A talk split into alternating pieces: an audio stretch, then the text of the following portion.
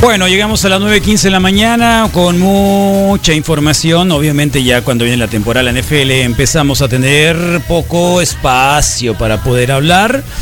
Pero es súper importante seguir hablando sobre el tema de la pandemia. Ayer nuevamente fue un tema referente que empezaron a tomar en cuenta en las tardeadas de Gatel. Nuevamente el tema de la infodemia, el tema de los fake news, el tema de cómo van los índices que de alguna manera han bajado también y otras un montón de cosas más que queremos conversar con los colegas de Verificovid en un momentito más. Eh, porque creo que es súper importante recordarles que todos los lunes tenemos la colaboración de este esfuerzo que hacen comunicadores, que hacen médicos, que hacen periodistas sobre combatir la desinformación y la pauta que tenemos a diario, bueno, lunes a viernes, eh, de información útil sobre el tema del coronavirus, que de alguna u otra manera, bueno, pues este eh, sabemos que estamos casi en una normalidad, que no sé si es nueva, pero ciertamente aún estamos todavía con, eh, con un hilito, pendiendo de un hilito, lo podríamos decir, frente a lo que podía ser ya una nueva normalidad. Juan Manuel Solís, que está acá con nosotros, muchas gracias. ¿Cómo te va, Juan Manuel? Buen día. Hola, buenos días, Carlos. Todo bien, afortunadamente. Este, acá en la Ciudad de México, todo bien. Eso, en Ciudad Monstruo. Bueno, pues eh, no sé, a mí, digo, la semana pasada no pudimos conversar contigo. Estuvimos con el doctor Olivo Iglesias, eh, a quien le agradecemos siempre mucho su tiempo, su dedicación y sobre todo su información súper precisa en términos de dudas, en términos de vacunas. Hablábamos sobre eh, que se acerca la el tema de la influenza y si esa si va a estar, mm, puede cohabitar en, en algún paciente junto con el COVID, digo, son un montón de cosas y dudas que vamos a, eh, a tener ahora que se acerque también la época ya de, de esta enfermedad endémica prácticamente, que también podría ser parte de, del comportamiento del, del COVID-19, ¿no? Etcétera. Y, pero a mí me llamó mucho la atención, yo quería conversar contigo, Juan Manuel, eh, sobre el exceso de mortalidad. Ok, por supuesto. Que, eh, que, dedicaron ustedes también un par de cápsulas y un poco reafirmando lo que, lo que temíamos de que son muchas más muertes de las que podemos pensar o las que están registradas. Sí, eh, la, la, idea de, o bueno, la última vez que se, se había presentado esto se eh, desde, digamos, desde la, la parte gubernamental, ¿no? De, Secretaría de Salud, o en este caso el SENAPRESE, eh, se hizo una, este, una recopilación de las actas de función de, de, todo el país en el periodo entre marzo y, si no me equivoco, había sido junio, finales de junio, la primera vez que se hizo ese esfuerzo y se tenía un estimado, ¿no? Pero no era de todos los países, no era de todos los estados, eran 20 estados del país, porque lo que ha dicho el, el subsecretario, no, no subsecretario, perdón, el director del Senapres, que es Rui, López Ridaura, el, doctor Ridaura, que es el que presentó las primeras estimaciones de cuál podría ser el impacto del COVID en el país. Este, la primera vez eh, él aclaró, y de hecho en esta segunda presentación también él aclaró que eh, hay muchos registros en varios estados que no, no tienen la calidad suficiente para, para compararse los unos a los otros o las bases de datos están digamos, mal, eh, mal agregadas. Hay muchísimos factores, si alguna vez han trabajado con una base de datos, saben que es, un, es una pesadilla y imagínense trabajar con esa cantidad de números ¿no? y datos que, que tienen esta clase de, de, información, el RENAPO, los registros civiles, ¿no? que, concentran un montón de información. Pero bueno, entonces se tomaron 20, 20 estados la primera vez y se tuvo una estimación que rondaba más o menos el, el, doble, ¿no? El, doble de la mortalidad. En exceso se le denomina, en realidad, eh, a la idea de que eh, en una comparación con los años anteriores, han muerto una cantidad superior de las personas que se tenían estimadas para este momento. No es un fenómeno eh, inusual en sí mismo porque eh, esto pasa incluso con las temporadas de influenza, ¿no? eh, lo presentaron también en, su momento, este, la idea de que uno estima cierto tipo de mortalidad y de pronto tiene un pico de influenza, ¿no? Y se muere más gente, o tiene otra clase de epidemia, ¿no? Y, y, esto pasa, ¿no? O hay otra clase de fenómenos naturales, eh, incluso podría aplicarse este tipo de cálculos para, este, para por ejemplo, eh, terremotos, ¿no? E, etcétera. O sea, estamos hablando de que es una forma de estimar o de, entender mejor cuántas personas murieron en cierto periodo de tiempo que no debieron, bajo los parámetros normales, morir. Eh, esta última semana, o la, perdón, la antepasada, que fue cuando lo presentaron, ya se incluyeron registros de 24 entidades, si no me equivoco, y eran, este, eh, era un periodo un poco mayor, ¿no? Eh, el asunto es estamos, o sea, estamos viendo que más o menos al, al, día en el que se, se tenía calculado, estoy buscando exactamente el dato para tenerlo aquí, pero si no me equivoco, eh, se estima que de la, o sea, la cantidad total de muertos que tenemos confirmados por con la prueba de PCR o este, por COVID-19 en el país, hay al menos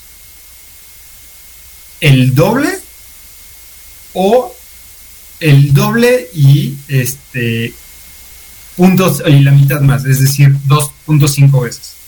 Entonces, sí eh, estábamos planteando en, en, en, el momento en el que se presentaron las cifras alrededor de 45 mil, 50 mil fallecimientos el, el Senaprece andaba como los 120 mil, 130 mil.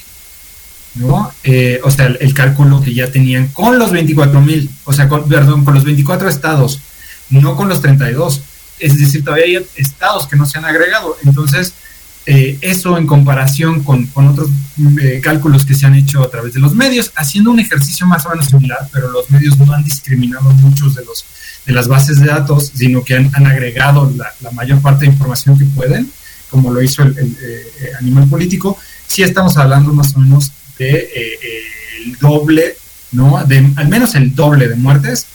No necesariamente todas estas muertes son directamente causadas por el virus, pero sí están directamente relacionadas con la pandemia porque tienen que ver con uno, la interrupción de los servicios hospitalarios, ¿no? Sí. Es decir, el país se dedicó a hacer una... esta idea de la reconversión hospitalaria implica que necesariamente una parte de los hospitales van a dejar de atender, a otra clase de pacientes graves, ¿no? Que pueden ser graves, como pueden ser pacientes con cáncer, como pueden ser pacientes que tenían cirugías de corazón, o trasplantes, eh, mil cosas, ¿no? Este, problemas renales, que son muy comunes en el país y que también eh, pueden, en, poco tiempo de, de, no estar bien atendidos, pueden complicarse de forma muy grave, ¿no? Este, pueden ocasionar amputaciones, o sea, claro. una, una, eh, un efecto secundario o no secundario, pero un efecto de, la epidemia de enfermedades no transmisibles, que se les denomina la diabetes, la hipertensión, la obesidad, toda esta clase de cosas. Entonces, sí es una forma de entender mejor cuál ha sido el impacto real de la epidemia de COVID-19 en el país. Porque al fin y al cabo, todo eso es efecto de la epidemia, no, no solamente la reconversión hospitalaria, sino por muchas cosas que, hemos leído en medios y que, sabemos que hay mucha gente que tiene miedo en este momento de ir a los hospitales todavía, ¿no? Por miedo de contagiarse, este miedo de incluso, aunque se sientan mal, de que en el, en el hospital ya es una sentencia de muerte. ¿no? Entonces, eh, este es un fenómeno que creo que no se ha tratado con la suficiente profundidad en las, en las, en la, en las conferencias de, de vespertinas de la Secretaría de Salud, eh, no tanto el exceso mortalidad, me refiero a, a, la, a la desconexión entre, entre esta parte de la atención primaria ¿no? y, claro. y, no, sí, sí, sí. servicios, que creo que ha sido una parte muy grave que, no, no, termina de, darse. De hecho, el Animal Político dio a conocer unas cifras la semana pasada eh, y ellos hicieron unos cálculos con base en información de la Secretaría de Salud, ¿no? Este, de cuántas enfermedades menos estaban detectando en el país por la epidemia misma y eso es porque la gente no está yendo a los hospitales. Wow. ¿no? Y hablaban de una tercera parte menos en respecto al año pasado de eh, padecimientos nuevos de diabetes tipo 2, por ejemplo, ¿no? Y la diabetes tipo 2, si no se controla, tiene efectos muy graves, pero además, pues lo que estamos viendo es eh, una persona con una glucosa o con, la, con diabetes mal controlada, si llega a contagiarse COVID, realmente tiene una probabilidad muy grande de sufrir, eh, si no me equivoco, era el, 1.8 veces más de probabilidades de sufrir este, la forma más grave de COVID, es decir, derivar en una neumonía. Una neumonía. Claro, sí, algo, algo que creo que es, era, era, era, era importante saber, digo, estamos en el momento en el que ya, ya no hay mucha especulación respecto a eso, es decir, sobre cifras. Eh, ya, digamos, es un tema que creo que hay que empezar a, trabajar. Eh, difícilmente podemos esculpar a alguien, pero también culparlo, pues, en el contexto en el que estábamos viviendo, etcétera. Eh, digo, vino toda esta oleada de de críticas sobre la reunión de los exsecretarios y el buen humor con que Gatel le responde. Llámenle al Servicio Exterior Mexicano para que le digan al mundo que en seis semanas se puede resolver el tema del COVID, ¿no? Cosas que ya sabíamos un poco también, ¿no? Mucho, mucho de de, querer estar dentro de los reflectores y mucha mezquindad para buscar también reflectores en momentos donde se requiere un poco más de cooperación, que digamos es la entrevista que ahora eh, Gatel le da a la jornada, que hay prácticamente no solo un despropósito de, de no informar, sino de un complot de sabotear la, el plan anticovid. ¿Qué te parece esas declaraciones de la jornada del, del subsecretario Juan Manuel? Eh, la verdad, no he tenido oportunidad de revisarlas. Eso eh, voy a ser muy franco contigo. Eh, no es, así como me lo, me lo, dices tú, no es una opinión que sea rara de él, porque lo ha dicho muchas veces entre líneas, ¿no? Claro. Y entre dientes. O sea, él, él ha sido muy claro al decir que hay un esfuerzo desde ciertos sectores fuera de, del gobierno para obstaculizar las, las acciones emprendidas por el gobierno para llevar este para para controlar la, la, epidemia de COVID-19. Esto es una, una percepción que, que, tiene el secretario, eh, en, en, cierta forma la, la comparto en el sentido de que hay un claramente un sector de las, eh, ¿cómo, podríamos decirlo? Un sector de, los, de, esta, de las figuras que habían sido o de, la burocracia que había ocupado la salud pública en el país durante los últimos, eh, quisiera yo decir, 20 eh, años por lo menos, que claramente se ha opuesto y ha criticado muy duramente la, el manejo de la, de la epidemia ahora, aquí hay, hay que diferenciar. Hay, crítica que debería de ser, o sea, que debería de ayudar a alimentar, ¿no?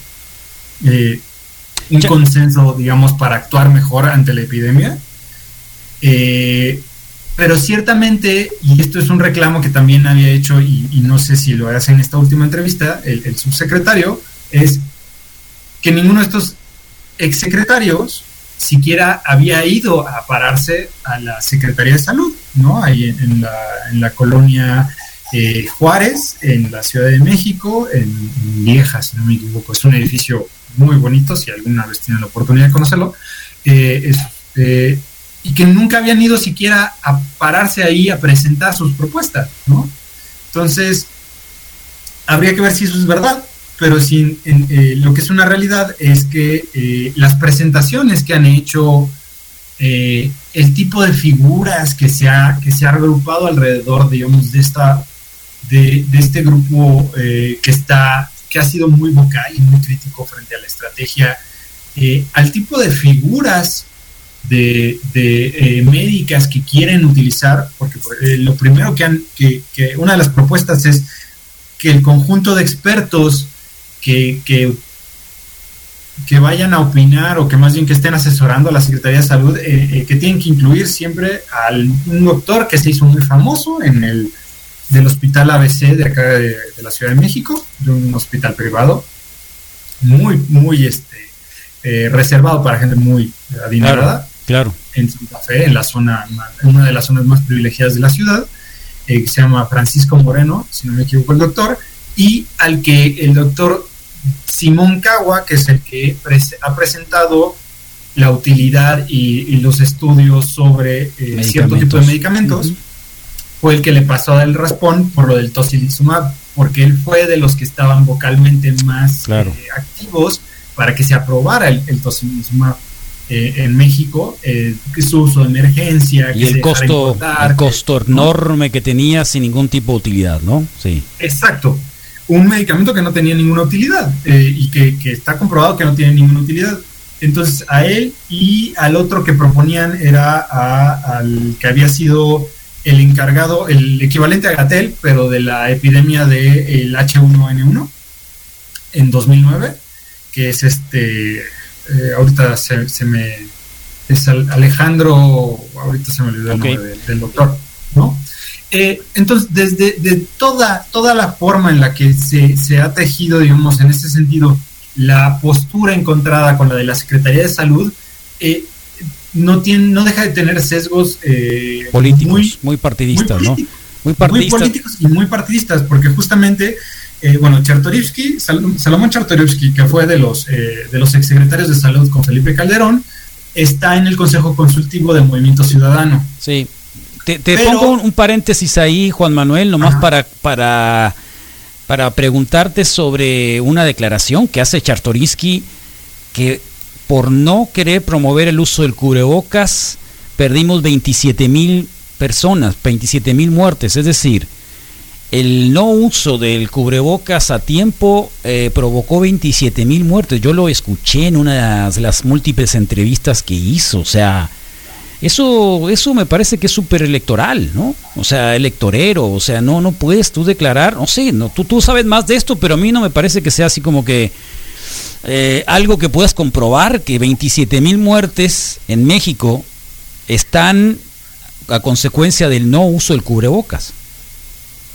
Pues eh, tiene, son, son, el tipo de declaraciones que ha dado, insisto, Salomón Chartoriski a, a, lo largo de, la, de, la, de todos estos meses, porque ya vamos casi, casi siete meses ¿no? en, este, en este proceso de, entre confinamiento, nueva normalidad, pero bueno, eh, al menos desde el primer caso llevamos más de siete, ya llevamos casi siete meses, el 23 si no me equivoco se cumplen los siete meses. Eh, y, ha sido, él y Julio Frank han sido especialmente eh, declarativos, pero con, con, esa, con ese tipo de, datos que la verdad son muy poco comprobables, en el sentido de que son estimaciones. Podría uno ah, buscar aquí, y esto sí es, sería una pregunta para Salomón Chertorivsky, es de dónde sacó esa, ese cálculo, cómo hizo ese cálculo. Eh, es cierto que, por ejemplo, en, los, en las predicciones que se están haciendo de, de estimación de muertes para el fin de año en México, eh, eh, unas que se han publicitado mucho de, un instituto, el instituto, si no me equivoco, es George Washington. Eh, se ha utilizado mucho una, que, perdón, más que, que, se ha utilizado mucho esa, esa estimación. El instituto mismo hace una diferenciación muy grande de las cantidad de muertes que se pueden que se pueden llegar a tener hasta digamos en este caso ya ya estamos en ya las estimaciones van para enero, ¿no? Y la diferencia entre el uso de cubrebocas y sin uso de cubrebocas, ¿no? Pero todos estos modelos matemáticos, o sea, son, están, están trabajando un poco eh, alejados de la realidad, sirven para, para orientarnos, ¿no? Evidentemente, el uso del cubrebocas, ya como lo sabemos y como, como se está utilizando en México, porque e, es cierto que que la, la, alternativa sería que nos obligaran a todos, pero la verdad es que a usarlo así a rajatabla, pero seamos honestos, ¿en qué país vivimos para que eso realmente pase? Que, la autoridad obligue a todo el mundo a usar esto, o sea, ¿cómo, pueden, cómo podrían hacer eso? ¿No? Eh, eh, hay una desconexión con la realidad en esa petición, ¿no? eh, francamente no se puede obligar a toda la gente de todo el país a usar el cubrebocas porque no hay suficiente Estado, ni siquiera el, gobierno no le da para hacer otras cosas más sencillas, menos para estar fiscalizando que todo el mundo ande con el cubrebocas. O sea, son, son, están desconectadas con la realidad. Bueno, el punto es, eh, si existen estas estimaciones, no sé si las de, las de, las de Salomón Chertorivsky estén vinculadas a este tipo de estimaciones, pero son estimaciones que no, no que no son tan fiables en el sentido de que varían mucho dependiendo de un montonal de indicadores, tanto así que ya lo hemos comentado aquí, eh, la última vez que estuve les comenté que ese instituto hablaba, y, eso me lo había recordado el, doctor Olivo, que apenas en agosto, cuando, cuando por ahí de abril, el instituto había calculado que para agosto México tendría como 8 mil fallecimientos por COVID. Oh, ya. Entonces, operan con datos que se toman desde, aquí mismo. O sea, entonces el, asunto es, pueden variar muchísimo todavía. ¿Por qué? Porque es un fenómeno que está cambiando muchísimo, ¿no? Eh, y sí me parece irresponsable porque no es científico de su parte decirlo, por lo menos, por lo menos así, si no tuviera como una atribución, si no supiera decirnos de dónde está sacando sus cálculos y lo sacó él, Dios mío, o sea, él es el que promovía el, famosísimo balón naranja en los partidos de la Liga MX para, para, combatir, para combatir la obesidad infantil. Entonces, perdón, no me puedo creer mucho de lo que dice él si ese es realmente el tipo de, funcionario que teníamos, ¿no? Ahora, creo que hay cosas que sí deberían de rescatar de las propuestas generales que se hicieron eh, desde la Secretaría de Salud, pero ciertamente eh, se cayó en un hay, un, hay una especie de, obstáculo político gravísimo, porque, insisto, además de, de Salomón Chertorivsky, que, que, era parte de, Movimiento Ciudadano, bueno, es parte del Consejo Consultivo de Movimiento Ciudadano, en el mismo espacio estaban priistas, panistas, ¿no? Con priistas como, ahora ya no es priista, dice él, desde futuro 21, lo que sea que eso sea, este José Narro, ¿no? El exsecretario de Salud, el, al que le achacan los hospitales. Sí. Eh, Pablo Curi, que fue, eh, está en, si no me equivoco, él fue el que está, eh, ocupó el lugar de, Gatel en la, Subsecretaría de Prevención y Promoción de la Salud. Y fue una persona que permitió literalmente la conformación de un órgano que se llamaba el, Observatorio Mexicano de Enfermedades No Transmisibles, el OMENT, y el OMENT era básicamente la representación de la industria de, alimentos ultraprocesados y bebidas azucaradas, eh, fiscalizando cómo iban las, este, las políticas de salud para luchar contra la obesidad y la diabetes. Entonces era una ridiculez.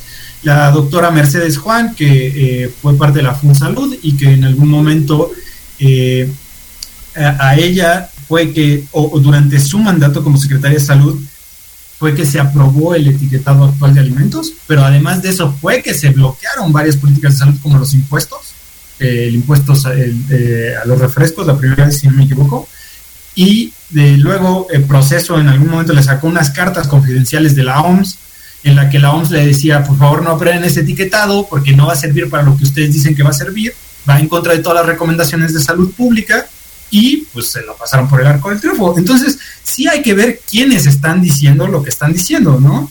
Eh, ahora, creo que creo que se enrareció mucho el ambiente. Bueno, estaba hasta el, hijo del exsecretario de, eh, de Relaciones Exteriores con Fox, este, el hijo de Jorge Castañeda, si no me equivoco. Entonces, bueno, es, muy complicado. Eh, yo, yo sí creo que ha habido un esfuerzo por... ¿A ese le podemos llamar un sabotaje? ¿A ese le podemos llamar un sabotaje más que en realidad una ayuda? Pues no, sin duda no ayudar. O sea, eso, eso me queda claro. O sea, ayudar, nada. ¿no? Si hubieran querido ayudar, yo creo que la, la postura hubiera sido muy distinta. Y, y, fue, no sé si un sabotaje, porque ellos no tenían control de, la estrategia en sí misma. Y claro, eso, claro. Pero sí creo que se han encargado, eh, aprovechando todos sus espacios de los medios, por ejemplo, Salomón Chertorivsky y Julio Frank, tienen eh, sendas, eh, sendos espacios en Televisa de opinión, ¿no? Todas las semanas casi casi, o por lo menos una vez al, mes tienen, tienen un espacio de, opinión en Televisa. ¿no? Junto con otra clase de personas, pero bueno, eh, sí se han ocupado de desacreditar la estrategia, bien o mal, que se haya impuesto, que se haya implementado, ¿no? Y de, y esta parte sí creo que no se puede medir correctamente, y yo se lo, los he dicho varias veces, no se, no se, no, no podemos todavía medir, y creo que será un esfuerzo que tendremos que hacer como sociedad y como periodistas, entender cómo cierto tipo de este de no de trabajo periodístico, sino de presentación de información, lo que hizo fue justamente ayudar a que la gente no se acercara, o sea, evitó que la gente se, se, acercara a los hospitales, evitó muchas cosas, permitió la, la proliferación de, de noticias este, o de desinformación, no noticias falsas, que el término correcto es desinformación, ¿no? Eh, y en ese sentido, yo sí diría que si bien la estrategia federal ya tenía muchos problemas, luego con, este, con esta, esta, digamos, oposición tan vocal de un sector que es muy importante porque han ocupado muchísimo tiempo los cargos de salud pública de este país, con esa oposición tan vocal, probablemente terminaron de darle al traste a otra parte de la, de la estrategia o a la misma estrategia, ¿no? En, el sector de eh, la, información puntual para la sociedad. Claro. Entonces, en esa parte sí, sí creo que, no, han, no han ayudado. Es decir, eh, ¿cómo va a confiar la gente en la autoridad que uno escucha por todos lados que está haciendo todas las cosas mal? Tal cual. Muy bien, Juan Manuel, ¿algo más que se nos haya quedado pendiente para esta semana? Pues eh, este tuvimos todo el, de la debacle de, no bueno así así lo presentaron al menos en los medios en muchos medios la debacle de la vacuna de, la vacuna sí tal cual. La AstraZeneca y Oxford que fue eh, digamos obligó a la suspensión de acuerdo con, medios británicos. Era la segunda vez que se ha suspendido la prueba las pruebas con esta vacuna no pero afortunadamente, eh, afortunadamente lo digo porque es un esfuerzo muy, muy importante para, para, para conseguir esa famosa vacuna contra el COVID. Eh, afortunadamente ayer, eh, se, antes se anunciaron el sábado, se anunció que, que reiniciaban la, prueba después de, de, entender qué le había pasado a esta persona este, que son cosas rutinarias, pues no es nada excepcional, cosa que le pasa a cualquier tipo de vacunas que está siendo aprobado. Nada es perfecto, pues es ciencia finalmente que está siendo recomprobado y siendo meticulosa para poder seguir los, los pasos que, continúan, ¿no? Pues esa es la parte, la parte importante, que pueden, pueden ser momentos graves, pero lo importante no solamente es que se den a conocer, sino que tengan mecanismos eh, de vigilancia independientes que permitan eh, superar estos momentos. O sea, el asunto, una de las grandes críticas a la vacuna rusa es que no fue hasta hace poco que publicaron información ya como tal científica disponible para, para que las demás personas lo analizaran y al final eso creaba muchas suspicacias, ¿no? En este caso de la vacuna de Oxford hay un panel independiente, como lo explicaron en la de hecho, sí lo explicaron en la Secretaría de Salud en la conferencia. Pero justamente es eso. Hay un panel independiente que está supervisando la realización de las pruebas y es el, el panel que debe de revisar qué pasó, con quién, si le administraron el famoso placebo, si le administraron realmente la vacuna, ¿no? Y este y a partir de la aprobación, digamos, de este panel independiente, de, de, la toma de ciertas precauciones mayores, de las autoridades sanitarias donde se están realizando las pruebas, todo, a partir de eso se pueden volver a reiniciar las pruebas.